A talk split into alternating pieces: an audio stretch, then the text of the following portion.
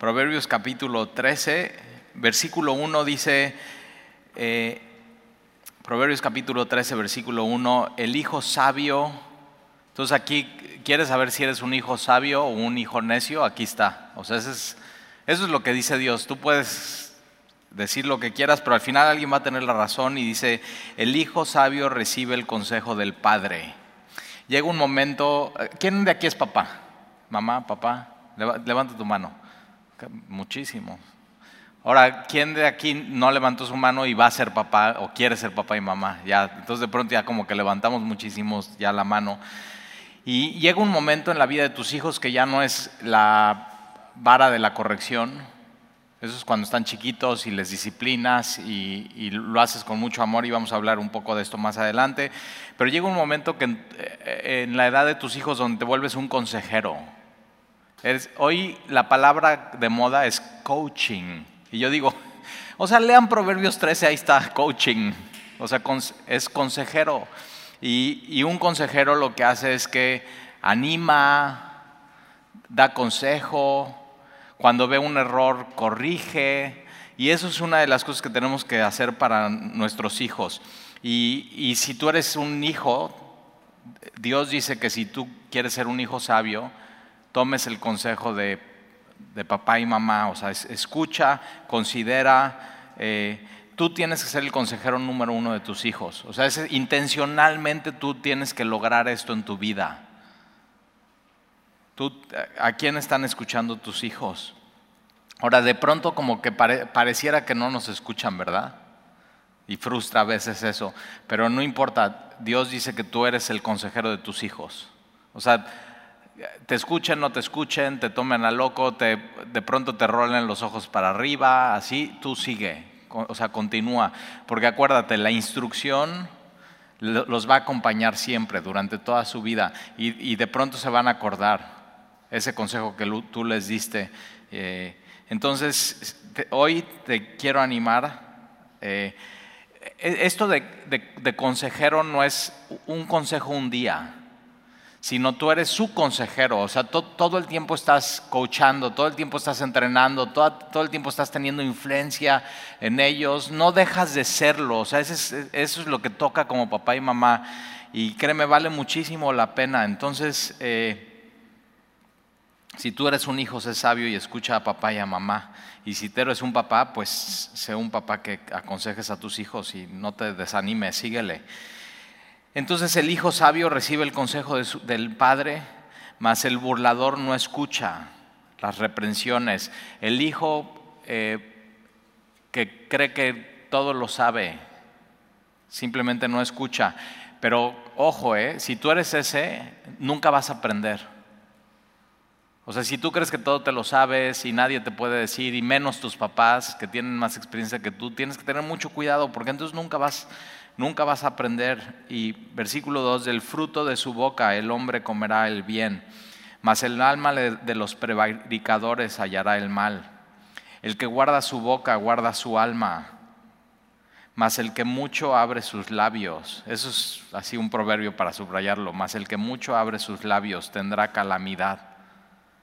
El alma del perezoso desea y no alcanza. Fíjate, el flojo. El flojo no es que quiera, o sea, él tiene deseos, tiene sueños, tiene ambiciones, pero simplemente es flojo. Y entonces, así, nada alcanza. Más el alma de los diligentes que también desea. Los dos desean, ¿eh? La diferencia es la diligencia. Entonces, el alma de los diligentes será prosperada en, todo en tu vida. En el deporte, si tú eres diligente, vas a prosperar. En, en, lo que comes, si comes bien, te vas a sentir bien, te vas a ver bien. En el servicio, en la iglesia, si eres diligente, al final de este capítulo vas a ver lo que sucede con tu servicio y tu ministerio, con tus estudios con libros que leas, que te propongas leer, pero también esto es en lo espiritual. O sea, tú puedes decir, es que quiero aprender más de la Biblia, quiero memorizar un versículo, quiero eh, no faltar a la iglesia, pero el deseo no basta, sino tiene que haber diligencia. Y de pronto eso es como que lo que falta. Entonces, El alma de los diligentes será prosperada. Versículo 5, el justo aborrece la palabra de mentira. Tú tienes que aprender a aborrecer lo que Dios aborrece y Dios aborrece la mentira. Y entonces si, si aborreces eso, tú mismo ya no lo haces. O sea, dices, eh, no, no mentiras, no solamente tú, sino en tu vida, en tu empresa, en tu casa. Mas el impío se hace odioso y infame. La justicia guarda al de perfecto camino, mas la impiedad trastorna al pecador. Otra vez, una vez más, así, si tú no tratas con tu pecado de manera radical, si tú no eh, matas tu pecado en tu vida, si tú no te arrepientes y lo dejas por completo, el, el pecado va a acabar trastornando tu vida por completo. El pecado simplemente te va a estar alcanzando. Y es, si te das cuenta, es un tema que se repite y una otra vez en Proverbios. Son advertencia tras advertencias. Versículo 7. Hay quienes pretenden ser ricos y no tienen nada. ¿Conoce a alguien así? Farol así, ¿no? Pretende ser rico y al final realmente no, no, no tiene nada. Es pura pretensión, puro show. Y hay quienes, quienes pretenden ser pobres y tienen muchas riquezas. Ahora, eso lo puedes ver así, ese proverbio, pero también lo puedes ver que hay quienes pretenden ser ricos y son ricos, pero no tienen nada, porque no tienen a Dios en su vida y no temen a Dios. Y hay quienes, quienes, eh, y hay quienes pretenden ser pobres y tienen muchas riquezas porque tienen a Jesús en su vida. Versículo 8. El rescate de la vida del hombre está en sus riquezas, pero el pobre no oye censuras. La luz de los justos se alegrará, mas se apagará la lámpara de los impíos. Ciertamente la soberbia concebirá contienda.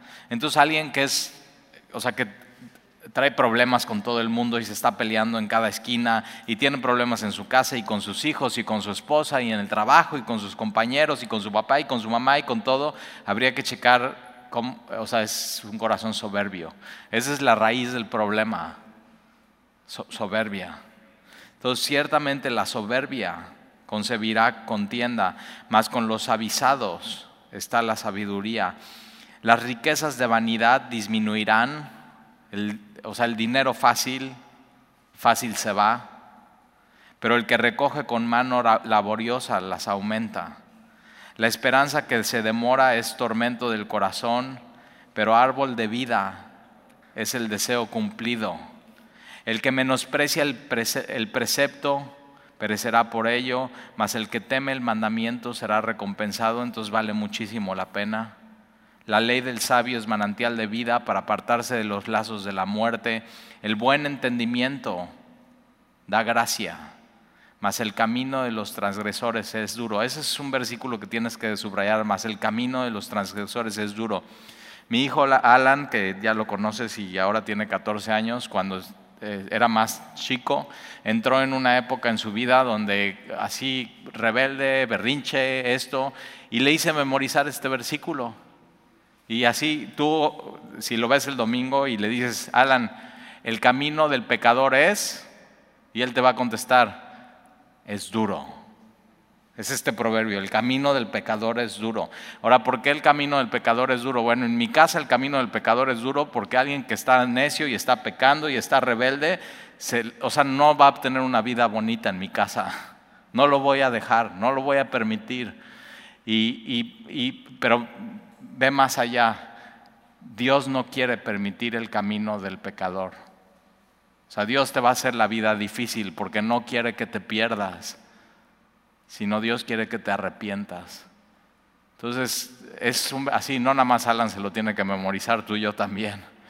El camino del pecador es duro.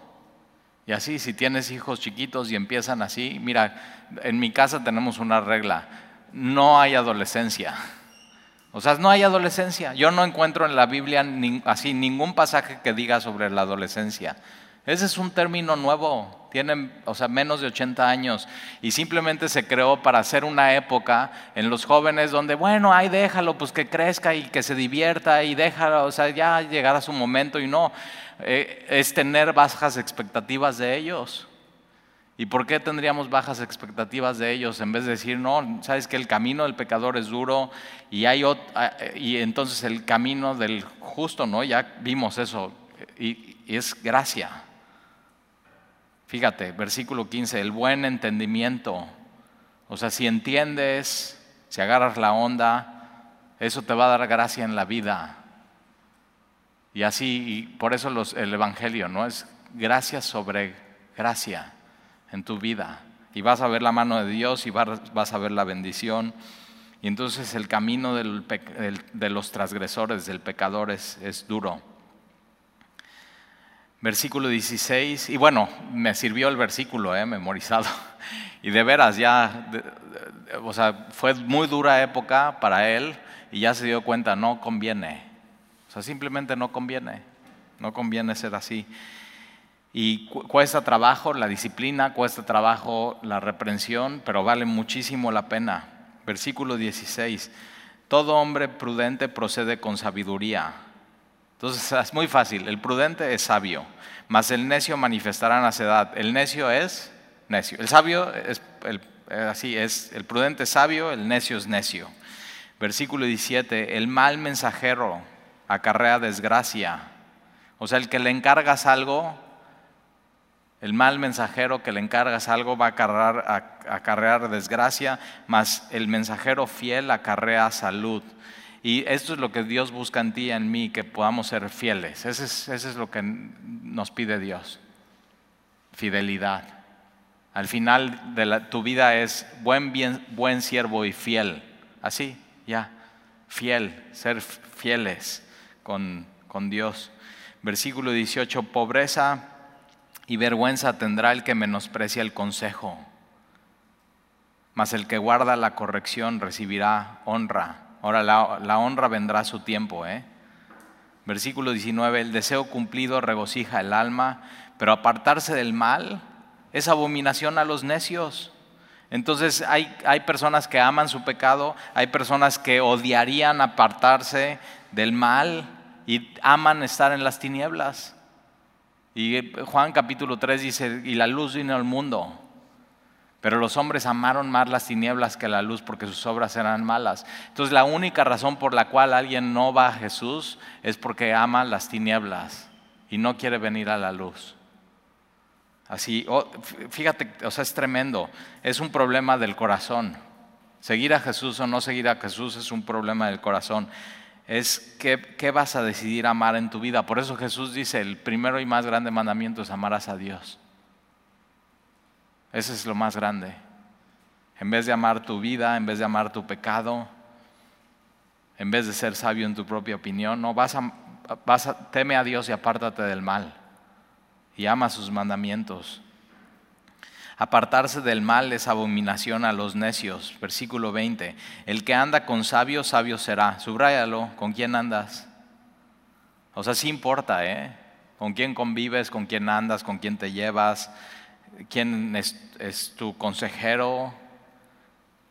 El que anda con sabios, sabio será. Mas el que se junta con necios será quebrantado.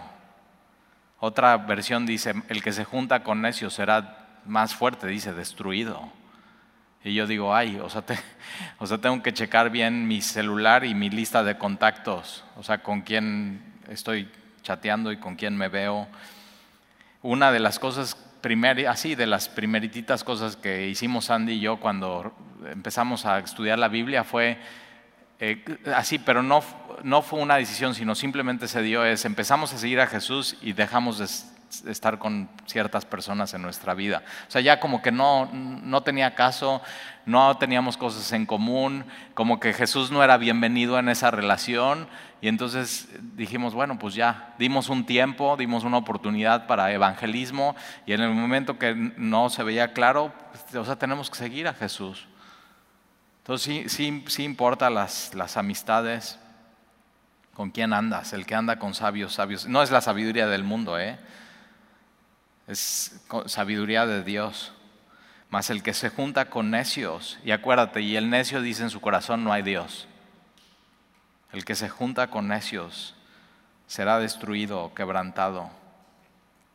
Esto también, así con mis hijos yo siempre estoy, o sea, tienes que escoger tus amistades, con quién te llevas, con quién platicas, con quién te juntas. Versículo 21.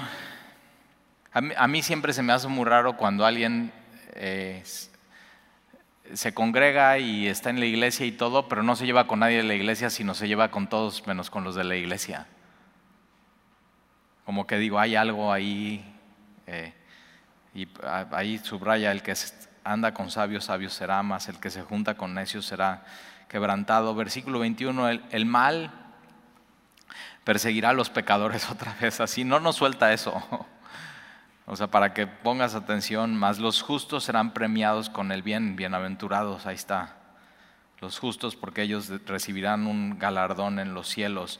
Versículo 22, el bueno dejará herederos a los hijos de sus hijos, ahí está tus nietos. Ahora no, no, no, puede ser dinero, pero puedes dejar algo más que dinero. Es más, no, no te enfoques en dejar dinero, deja valores, deja historias, deja... Eh, el Evangelio en tus hijos y, así que llegue a los hijos de sus hijos. Timoteo, así Pablo le dice, sí, como tu mamá y como tu abuela. Y que puedan decir así, cuando ya no estés. O sea, ¿qué van a decir cuando ya no estés de ti? No, pues mi papá me dejó esto. No, que por favor no, no van a decir deudas o problemas, sino eso, ¿qué me de, qué historias? ¿Cómo, o sea, 10 años después de que te mueras, piensa en esto, ¿eh? ¿Cómo quieres que tus hijos te recuerden? ¿Ok? Entonces vive tu vida así para que así sea, desde ahorita. ¿Quién, no sabemos, ojalá que tengas más de 10 años si te queremos seguir viendo, pero y si no, entonces sí importa cómo vivimos, sí importa cómo los coachamos o los aconsejamos, sí importa las historias que vivimos con ellos, sí importa el, el, legado más importante que puedes dejar en tu familia es el Evangelio.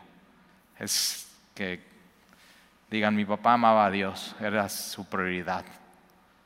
Entonces yo quiero ser igual, así quiero seguirlo. Me, enseñó cómo se ve eso, caminar con Jesús y cómo se ve el arrepentimiento y cómo se ve alabar a Dios y cómo se ve orar cuando estamos en dificultades. Me enseñó cómo se ve clamar me enseñó cómo no poner mis ojos en las personas, sino en Jesús.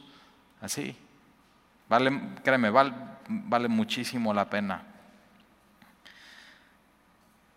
El bueno dejará herederos a los hijos de sus hijos, pero la riqueza del pecador está guardada para el justo. En el barbecho de los pobres hay mucho pan, mas se pierde por falta de juicio. El que detiene el castigo a su hijo aborrece. Subráyalo. Si tu hijo hace algo y no lo disciplinas, la Biblia dice que no, no, no lo...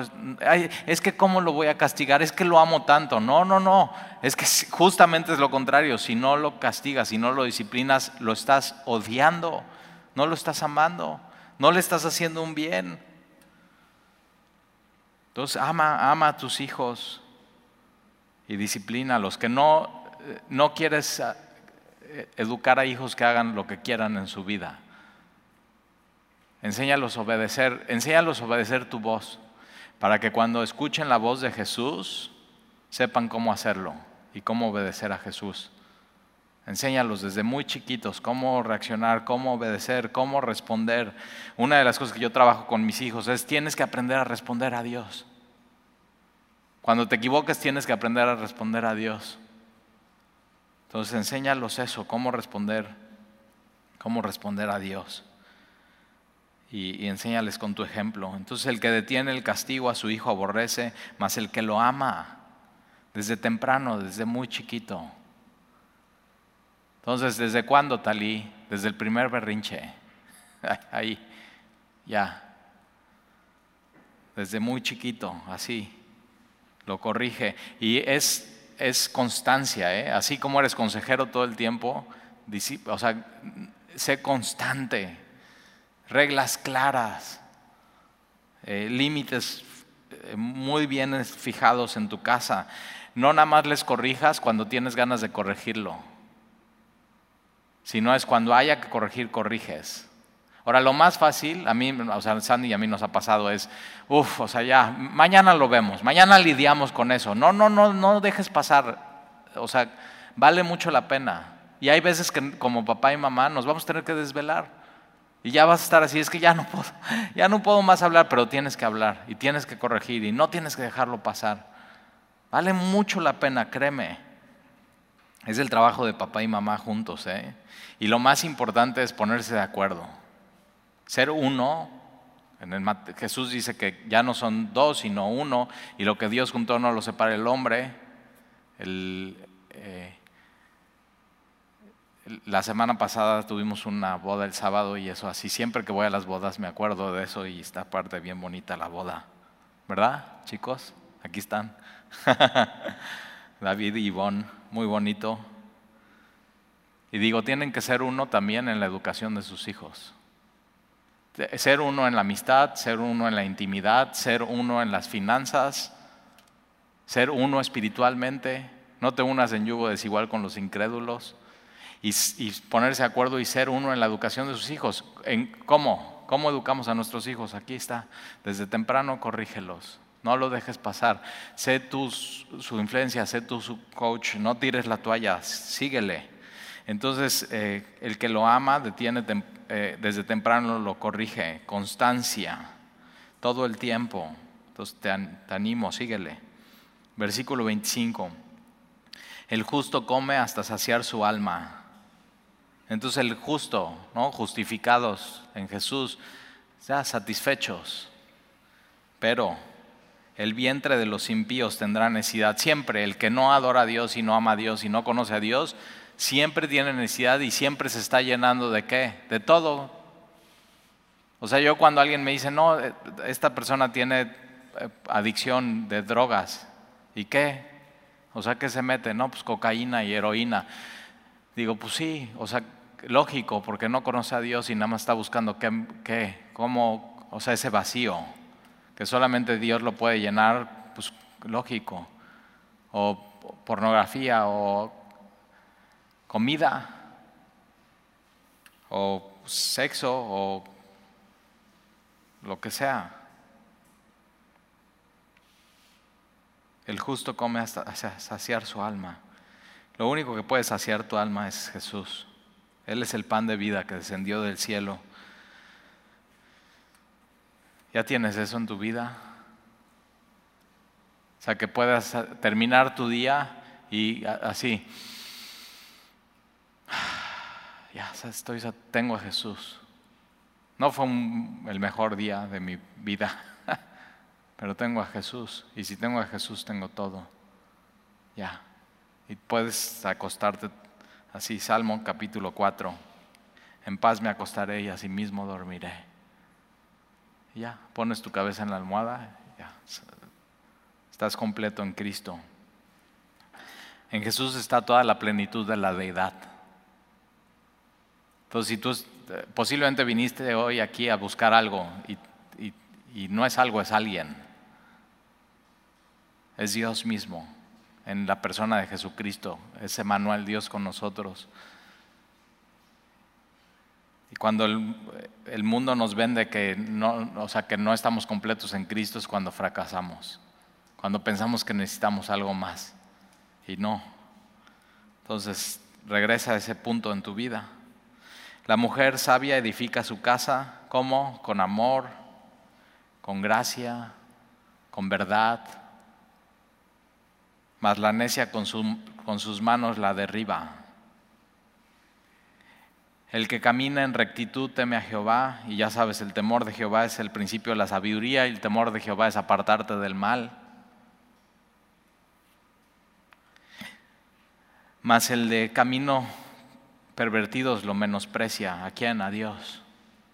O sea, menosprecias a Dios. Versículo 3. En la boca del necio está la vara de la soberbia. Otra vez, fíjate, soberbia. Mas los labios de los sabios los guardarán. Versículo 4. Sin bueyes el granero está vacío. Ahora, ojo, ¿eh? El granero está vacío, está limpio, no hay problemas, se ve muy lindo, pero ¿de qué sirve eso?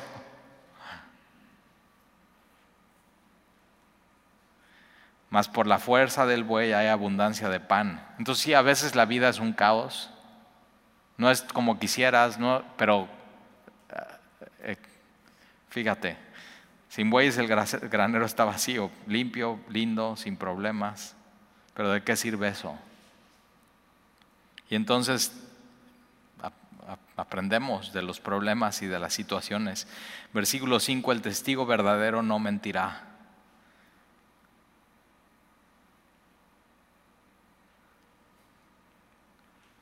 Mas el testigo falso hablará mentiras. Busca el escarnecedor la sabiduría y no la halla. Mas el hombre entendido, la sabiduría le es fácil. Entonces no, no debería ser difícil vivir tu vida. De hecho no es difícil. Pero necesitas la sabiduría de Dios. Versículo 7. Vete de delante del hombre necio, ahí está, entonces sí, sí importa con quién te juntas, con quién estás, vete delante del hombre necio, porque en él no hallarás labios de ciencia, no encontrarás la sabiduría, la ciencia del prudente está en el entender su camino, mas la indiscreción de los necios es engaño, los necios se mofan del pecado y hacen memes y se burlan y, o sea, Acuérdate, Jesús murió por nuestros pecados. O sea, mientras unos se mofan, Jesús fue a la cruz y dio su vida. Y fue golpeado y fue humillado, fue escupido. Y cuando, cuando vas a la cruz del Calvario y lees en los evangelios todo lo que sucede, o sea, tan cruel, tan duro, tan frío, tan humillante, tan doloroso. Y ves eso y, ves entonces, o sea, el, o sea, cómo es el pecado, así cruel.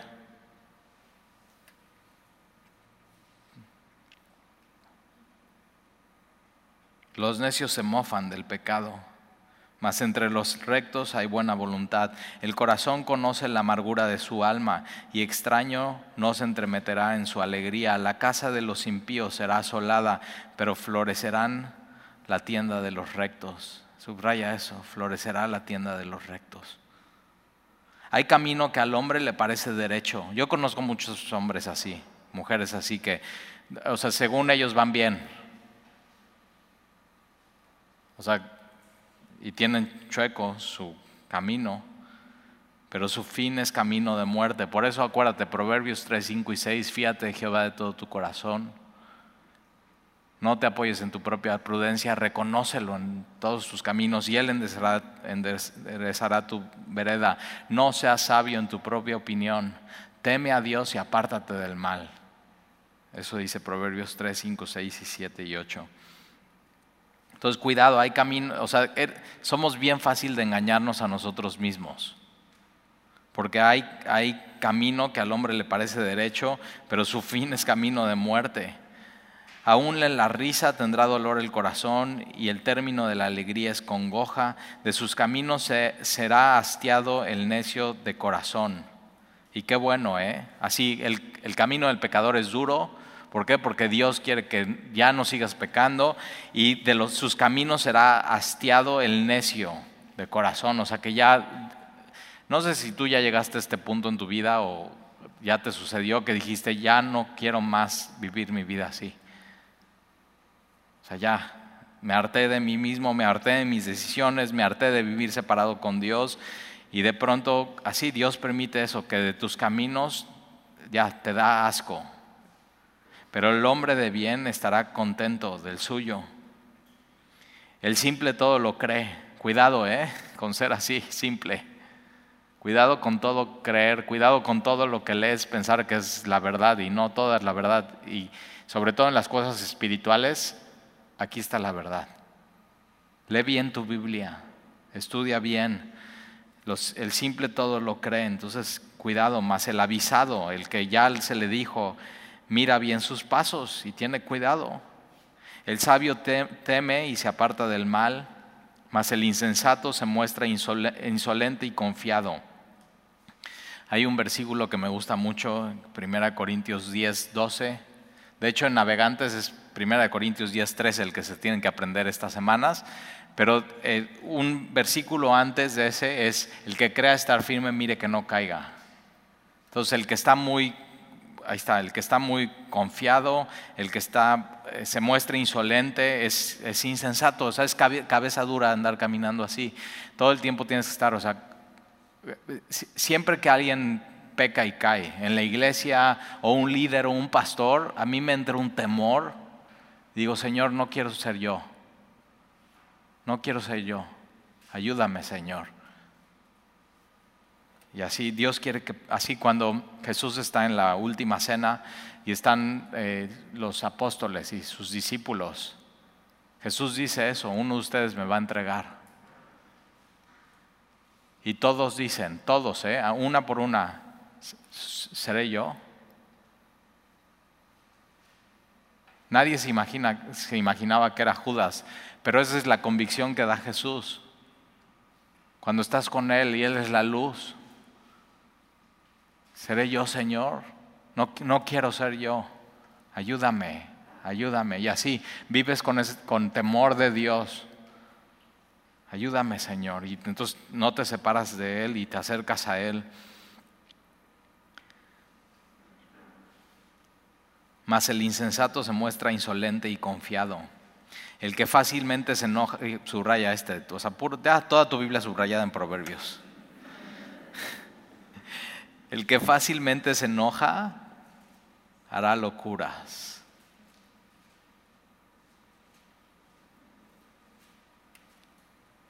Y el hombre perverso será aborrecido. Los simples heredarán necedad, mas los prudentes se coronarán de sabiduría. Los malos se inclinarán delante de los buenos y los impíos a las puertas del justo. El pobre es odioso aún a su amigo. Ahora, ojo, eh, pero eh, estas son es sabiduría. O sea, pero muchos son los que aman al rico. ¿Sí o no? o sea, ¿por qué lo aman? Por ser rico. Pero no es, o sea, no es el amor de Dios. Pero acuérdate, Proverbios es sabiduría pura, es, es el mundo así como simplemente como es. Versículo 21. Peca el que menosprecia a su prójimo. Entonces, fíjate, versículo 20. El pobre es odioso aún a su amigo. Versículo 21. Peca el que menosprecia a su prójimo. Mas el que tiene misericordia de los pobres es bienaventurado. Subraya ese. ¿Cómo se repite así?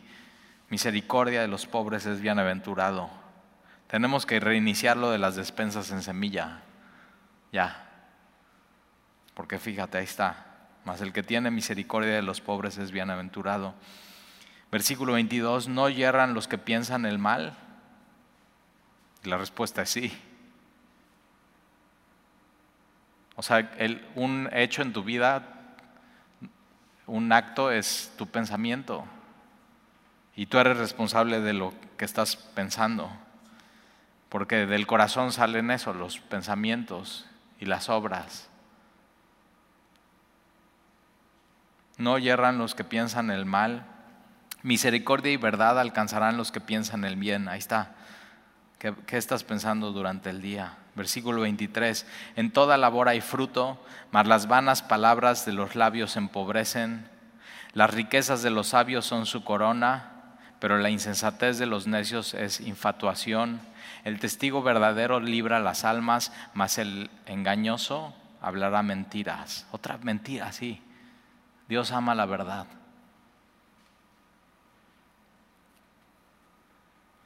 Versículo 26 en el temor de Jehová está la fuerte confianza.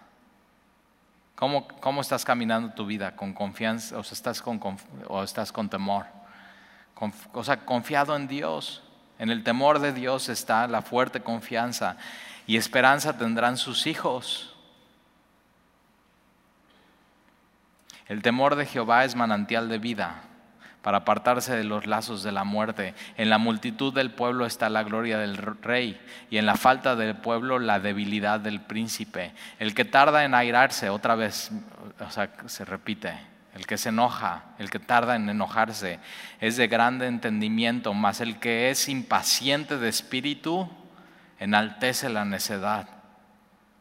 El corazón apacible es el corazón tranquilo, el que no se exalta, el que no se, el que no se enoja.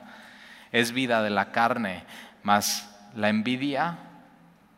¿Alguna vez has tenido envidia de alguien? Y un día fui con mi pastor y le dije así, le dije, oye, quiero platicar contigo, fíjate que tengo envidia. y le dije así, de esta persona. Y no sé, así no sé por qué. Pues, así, envidia. Y ¿sabes qué me contestó? Me dice, eso es carnal. Necesitas arrepentirte. Ya. Ah, gracias. Pero se me quedó grabado. Entonces, cuando así, cuando detectes estas cosas que la Biblia dice que es pecado, es, tienes que saber, es carnal y necesitas arrepentirte. Empieza a ver las bendiciones que tú tienes en tu vida y, no la vida de los demás.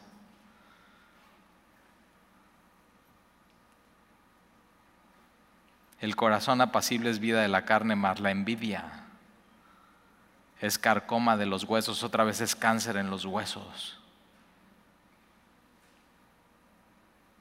Versículo 31, el que oprime al pobre afrenta a su hacedor. Entonces, cuando oprimes al, al que está abajo de ti, lo estás haciendo realmente a Dios. Estás yendo contra Dios, estás pecando contra Dios, porque todos estamos hechos a, su imagen y semejanza, lo vimos el domingo. Mas el que tiene misericordia del pobre lo honra. ¿A quién? A Dios.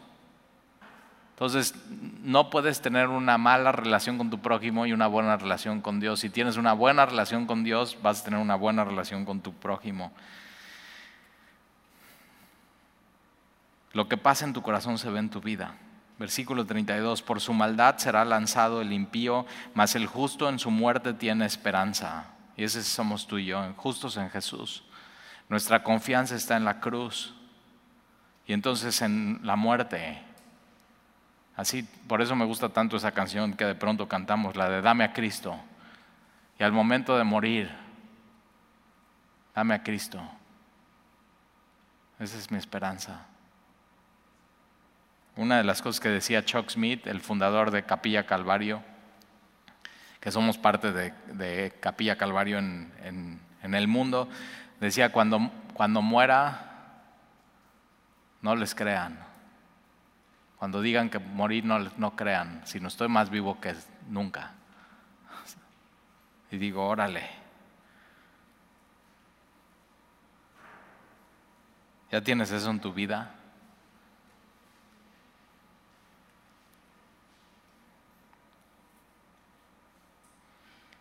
Mas el justo en su muerte tiene esperanza.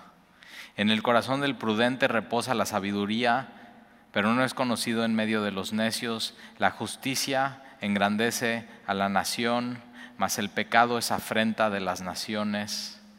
La benevolencia del rey. Ahora, ¿quién es nuestro rey? La benevolencia del rey es para con el servidor entendido, con aquel servidor que actúa bien, que sirve bien. Es así. Yo digo, Señor, gracias por los servidores que has puesto en semilla y gracias porque tu benevolencia, mira, qué hermoso. La benevolencia del rey está con los que le sirven y lo hacen bien.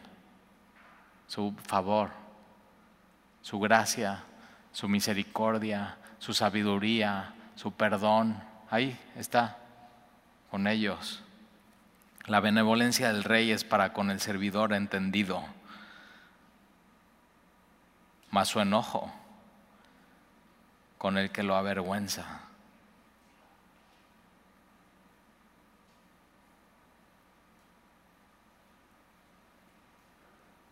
Y eso es así. No nada más servimos a Jesús, nuestro Rey, en la iglesia, sino en nuestra vida. Todo, la Biblia enseña todo lo que hacemos lo hacemos para Él. porque, Romanos 13, porque de Él, por Él y para Él son todas las cosas y sea la, así sea la gloria. Y entonces así, o sea, sigue caminando, sigue amándole, sigue conociéndole, sigue corrigiendo. O sea, las cosas que ves y dices, uh, esto, tengo, esto, esto, hablo mucho, me tengo que callar, tengo, o sea, esto, esto, esto. Y, y todo lo que ves eso, entonces florecerás. La tienda eh, de los rectos florecerá. Entonces haz, haz caso, vale mucho la pena. Toma tiempo, toma intención, toma estudio, toma oración. O sea, Proverbios es un libro para dos capítulos leer y decir, ok, ya sé que orar en la semana, tengo que esto, esto es lo que tengo que hacer. Pero ¿sabes qué es lo mejor de todo esto? Que tenemos la benevolencia del Rey sobre nosotros. Él nos ama, Él nos llamó, Él nos está dando la instrucción. Por eso una de las cosas que me encanta que dice versículo 13, el Hijo sabio recibe el consejo del Padre. Ahora, ¿quién es tu Padre celestial? Dios. Y quiere ser su hijo sabio, recibe su consejo. Y este es su consejo. Y aplícalo en tu vida y vívelo. Camina estas cosas. Esto no nada más son vocales y consonantes, es vida. Es como, Proverbios es como vivir bien. Ahí está. Entonces ya tienes, ahí está tu receta para esta semana. Es como cuando vas al doctor y así, y ya te dice, te diagnostica, y Proverbios te diagnostica y te dice cómo eres, y pero no te deja ahí, ¿eh? Te receta y dice, ahí está, pum, vas. Y ya, es medicina para nuestros huesos. ¿Oramos? Señor, te damos gracias por tu palabra, gracias por tu instrucción. Gracias Señor porque tu benevolencia está sobre nosotros y tú quieres influenciar nuestro corazón y nuestra alma y prosperarnos. Y Señor, queremos andar así, con sabiduría en nuestra vida, porque a veces reconocemos, Señor, que no somos sabios. Reconocemos que a veces no andamos con sabios, sino con necios. Y es fácil caer en la necedad.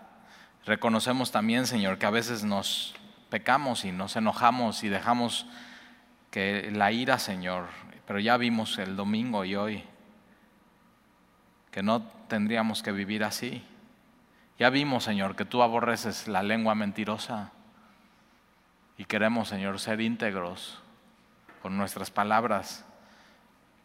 Y, Señor, eh, te pido que podamos ser misericordiosos, porque tu palabra dice, bienaventurados los misericordiosos, porque ellos recibirán misericordia. Y ayúdanos, Señor, entonces a ser generosos y como iglesia a comenzar nuevamente, Señor, a lo que nos has llamado. Y claramente vimos el fruto de más de dos mil despensas, Señor, ayudando a los más necesitados. Ayúdanos a empezar una vez más, Señor. Tú pon el querer como el hacer por tu buena voluntad. Y Señor, yo te pido que bendigas a los que sirven en la iglesia, a los que enseñan, y Señor, que tu benevolencia y tu bendición sea hoy sobre ellos, que sepan que el trabajo en el Señor no es en vano, sino tú estás con ellos. Anímalos hoy, Señor, bendícelos, llénalos de tu amor y de tu espíritu, y de paso, Señor, a todos nosotros hoy que somos tus hijos y necesitamos tu dirección. Guíanos, Señor. Te lo pedimos en el nombre de Jesús. Amén.